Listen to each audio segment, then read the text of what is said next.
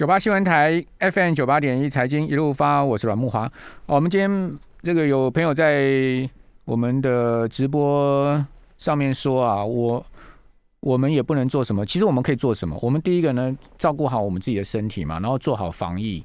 哦，就是说大家注意社交距离啊，防疫。所以你可以看到宏达来到我们节目现场，我立刻就把口罩戴起来。嗯。哦，刚才没有来宾的时候，我可以把口罩脱下来，但是。我们有来宾来，我们就要把口罩戴起来。这个人与人之间，现在目前的这个防疫啊，我们自己个人的卫生啊，哈，因为包括家人的健康、自己的健康要照顾好，这是我们可以做的。是。那至于说整体的防疫有赖政府嘛？那政府要扛起这个责任呢？这个不然我们选这个政府出来做什么？对不对？这是他们的他们要做的事情。那我们也就配合啊。我觉得我们要全力配合啊。现在目前的各种防疫的规定啊，哈，好，所以。像我们电台也做了紧急的准备啊，啊，如果一旦真的有需要，我们可能主持人要到家，在家里面主持节目啊，我们现在也开始在做这个准备啊。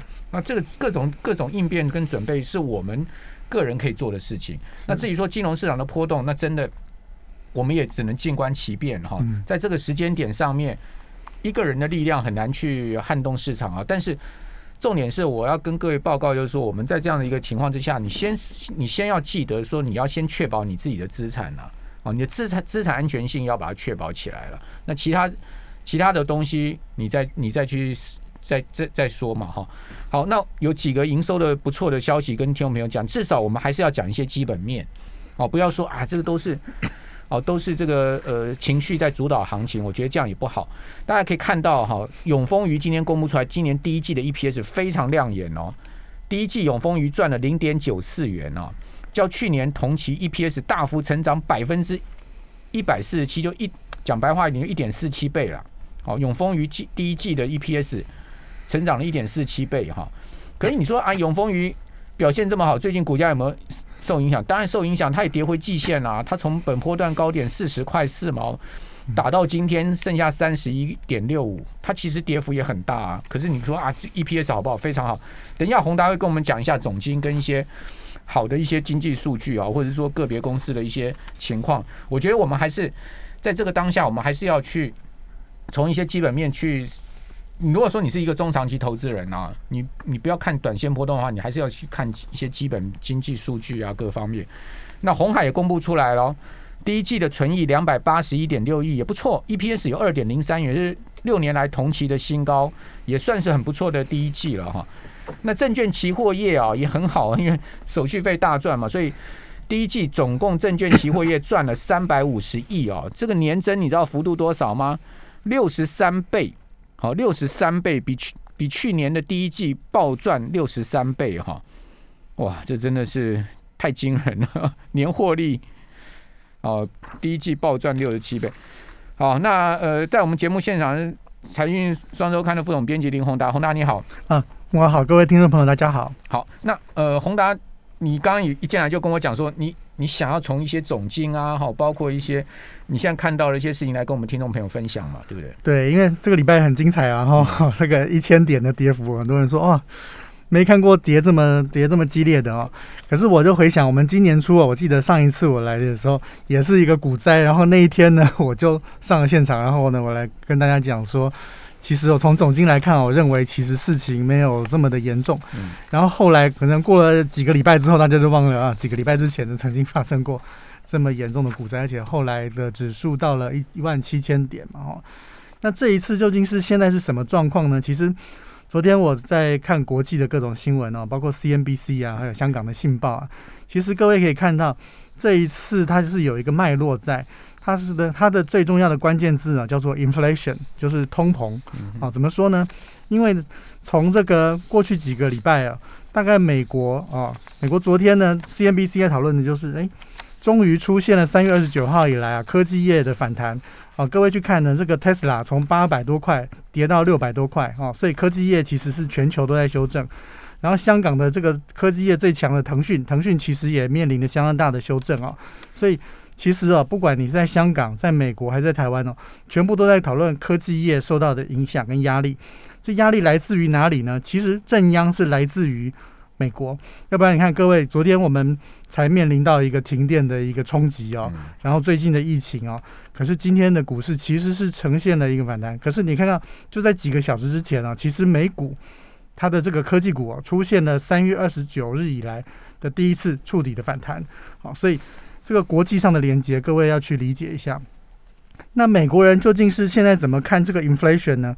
他们担心的就是昨天的整个晚上，美国电视都在讨论说，这个通膨到底对经济有什么影响？因为为什么？因为通膨呢，过去的经验呢，你会让这个物价上升，物价上升，如果在正常的情况啊，那上升之后，被东西变贵了，需求就会下降，所以呢，这个科技业本来涨多了，那投资人就担心说，哇，那会不会出现很严重的问题？而且这个这一次的通膨哦。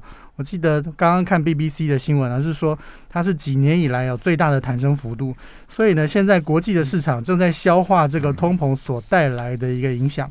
但是，我我我觉得我要先讲结论了哈。我认为其实这一次的这个东西哦，市场消化在昨天的触底之后，其实我相信今年大家会看到科技业的融景仍然会持续。为什么这样说呢？第一个，我们看到 BBC 在这个报道里面讲啊。现在其实美国经济最重要的一个关键词叫做 reopen，就是重启啊。所以呢，如果呃我们最近都在看《纽约时报》，《纽约时报》最近的新闻就是，哎，终于美国纽约的这个计程车哦，又可以开上开上路了。所以这跟 inflation 有什么关系？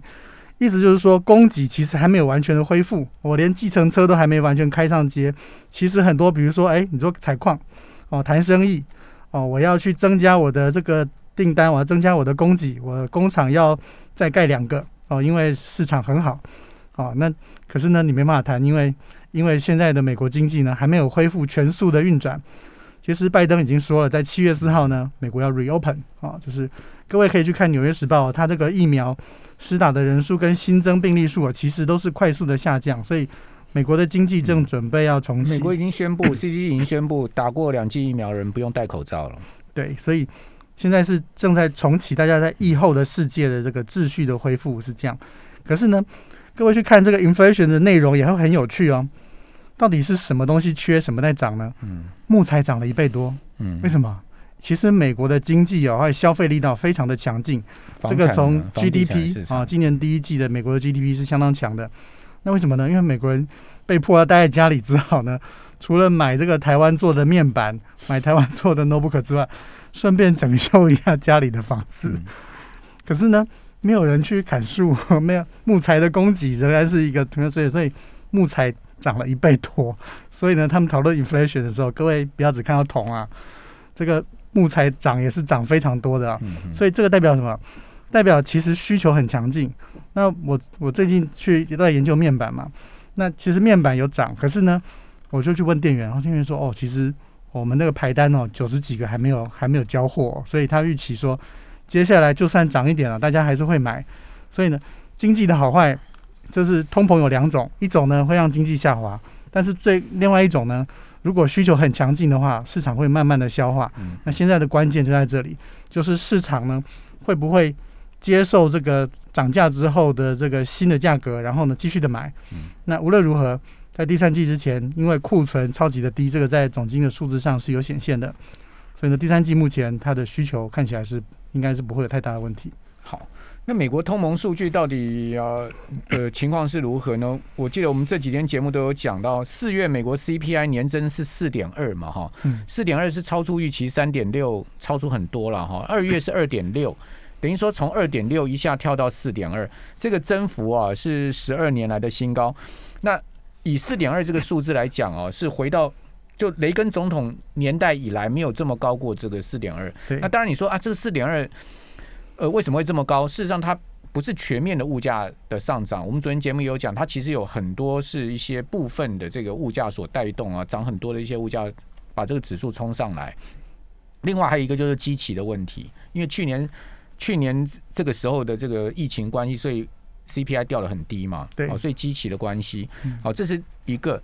另外一个呢，今天最新的数据啊，就美国的 PPI 也公布了，好，这个消消费，我们刚刚讲 CPI 是消费者物价指数，PPI 是生产者物价指数，一个是消费端，一个是生产生产端。那消费者物 PPI 四月呢是六点二，比预期的五点八高。那前一个月是四点二，那月比增幅呢？我刚讲六点二是年比增幅哈，月比增幅是零点六，也比预期的零点三增幅来的高。好，那这这个 PPI 是创下二零一零年来最大的增幅记录。二零一零年到现在哦，等于说也是跟刚刚讲 CPI 是创十二年来最大增幅记录，也是其实也是差不多了。嗯，好，所以不管生产端或是消费端都上来。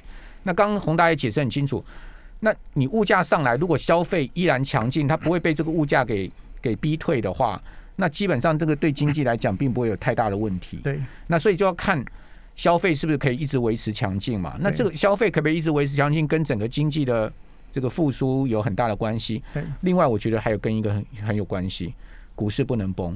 嗯，因为你想看，如果股市一旦崩跌的话，整个消费就没了，你的预期心理会转为悲观，就不消费了。那美国经济的重启会有一点问题。所以从这个角度来看，你你你你你想白宫不知道这个道理吗？联总会不知道这个道理吗？他他们当然知道，所以他们绝对要强力维 维护美股不要崩嘛，对不对？因为美股一崩的话，就 game over 了嘛。所以现在最重要的关键字叫做 reopen，就是美国的经济的重启啊，这是一个大戏。那我另外要谈的就是拜登，因为拜登各位要去看哦，拜登现在拼命的在跟美国的这个国会要钱来这个投资美国的半导体。所以呢，有一个阴谋论很有趣，但我觉得是非常真实的阴谋论，就是，哎，要钱的时候如果我还一直涨，就说，哎，我们干嘛补贴这个这么赚钱的高科技公司呢？所以现在正是这个美国国会跟白宫拉扯的时候。那这个拜登的政治技巧之一啦，这个时候适度的要让他修正一下，营造一下这个投资高科技的氛围，啊，然后呢，等到这个投资案过关了，再涨也来得及嘛。好，因为马上就要开半导体会议了。对啊，又要开了哈。那据说台积电又要被邀请去嘛，对不对？好，那这个不断的开半导体会议，可见拜登非常重视这个高科技了哈。好，那我们等一下回到节目现场，要跟宏达继续谈一些个别产业哈。我们。等下，请宏达告诉我们他跑新闻第一手的现在目前收集到的资讯。九八新闻台 FM 九八点一财经一路发，我是阮木华，在我们节目现场是财经双周刊副总编辑林宏达。好，宏达，呃，最近跑新闻知道去跑驱动 IC 对不对？对。好，然后还有这个面板啊，你都有去了解。这这两个也是呃先前科技业啊这个相关的关注重点嘛？是。那我们再细谈一下这个这个状况。那我们先谈这个驱动 IC 好了，好，之后再讲面板。嗯，那就我目前的了解，就是今年的订单其实基本上已经做完了，就是收到的这个订单供给量啊，今年都已经卖出去了。现在这些厂商在忙的都是明年究竟要这个卖多少，要卖给谁，然后再谈明年再变化明年的事情。那缺货的状况其实呃还是大概可能以这个。几个月到一年半哦，我上次去 那个他们的一个会议，现在有人说只要一年半之内哦，能够供给他这个驱动 IC 哦，他都可以接受。那当然时间不会拖的这么久。所以也就是说，也就是说，现在现在驱动 IC 还是很缺，然后还是很还是很我宁宁可等这个一年半，我也要等就对了。对对，那当然可能有一些这大的 EMS 厂会说啊，其实第二季之后不缺啦，但是现在这个。要货的跟供货的其实心态是不太一样的哦。供要货的人就希望说，赶快说，哎，其实市场早就已经这个满了啊，希望大家多挤一点驱动 IC 出来。可是供货的人就说啊，其实我这个很很慢。但是最主要指标，各位去让 M 总去看。我最近要去买那个 Two in One 的那个 notebook，嗯嗯，哇，这个完全买不到，还是买不到啊。然后那个 PS 五，去台北地下街看，也只看到一个 sample，没其他的都没有。所以我想在这些问题解决之前哦，供给还是没有被满足。嗯，主要也是缺零组件嘛，对不对？对，PS PS Five 啊这些也是都缺零组件嘛。但是你看，买不到之前，买不到之后，我还要建库存呢。嗯，库存它现在库存是非常低的，所以。需要先满足这些。那我们刚刚讲到木材的状况了嘛？所以并不是说只有 notebook 跟笔电，现在是消费，美国消费大爆发，所以呢，每一样东西都被超额的消费，嗯嗯嗯，导致的这个状况。但有另外一个问题，我也疑问想请教你啊。那因为消费 消费总就是一定嘛？哦，比如我们刚刚呃有谈到面板，美国家庭的这个面板，哦，就一般来讲，家庭用面板就是。这个电视啊，哈，不然就 notebook，不然就是那个那个 PC 啊。嗯，那那你你总不可能摆个五六台电视在家里面嘛？每个房间都摆一个那个什么那那个超级大电视也，这美国人再 crazy 也不会这样子。那他已经买这么多电电视了，他明年还能再买吗？后年还能再买吗？他会不会过度的过度的消费之后，就是其实是已经是消费到未来了呢？我们这一次有采访这个 Media 的这个资深研究总监谢奇尼哦，他是非常有经验的，他已经看了二十几年。他讲了一个关键数字，他说去年美国家庭总共买了六千万台电视，今年要再买六六千万台电视，但是美国总共有两亿的家庭，所以呢，这两亿家庭，换句话说，这两年已经消费了一千两百万台电视。那意思就是说，这样不止哦，你。两亿的家庭，你刚刚讲啊，对不起，一千六，一千一亿两千万台，一亿六千万台，呃，一亿两千万台，对，就六年两年一每一年六千万台，对对对，一亿两一亿两千万台，对，一亿两千万，所以呢，两亿的家庭是，所以呢，在这样的情况之下，其实明年的 story 会不一样。可是呢，我们在采访的时候，他就估说，哎，今年是销，今年面板全球是一千五百七十亿美元的市场，明年他仍然估一千五百亿。我后来就在追问这个谢总监说：“哎，为什么你不是说都卖卖的满了吗？对呀。哎，那为什么明年还有一千五百亿？那重点来了，他就说，那么明年呢会是升级的 story，因为韩国现在转到 Olay 去了啊，转攻高阶啊，然后呢还有 Mini LED 啊，明年电视会开始放量，所以呢意思就是说，今年先卖便宜的，把 LCD 呢先卖掉。”好，明年呢？什么改打升级战？哎，所以量不一样，可能明年可能卖两千万台、三千万台，可是价钱呢，可能是两倍、三倍，所以还是一千五百亿美元的市场。Mini LED 的电视很贵呢。对啊，所以就就买的买得起、买不起的问题。你看，你看那个美式大卖场啊，走进去啊，你第一个看到的是什么呢？就是那个大电视啊。是。那一台这么大的电视才卖两万块钱呢。是。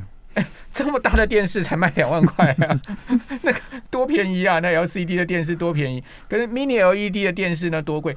我我我那天碰到一个专门装高高阶电视的业者啊，他说有一个歌有一个歌手，我孤影其名了，我不要讲他的名字。他说他家里的电视装了一个电一个电视在墙壁上一个电视装了多少钱？你知道吗？一百五十万台币。一百五十万台币，我就我就去问业者说。怎么会有这么贵的电视？我们去看那个美式卖场，那个这么大的电视，两个手张开这么大的电视，也真也就不过两万多块啊！是什么特别规格？哦，他说那个就是那个就是 Mini LED 的，大概差不多什么七八十寸、六七十寸那么大电视，就要一百五十万哦。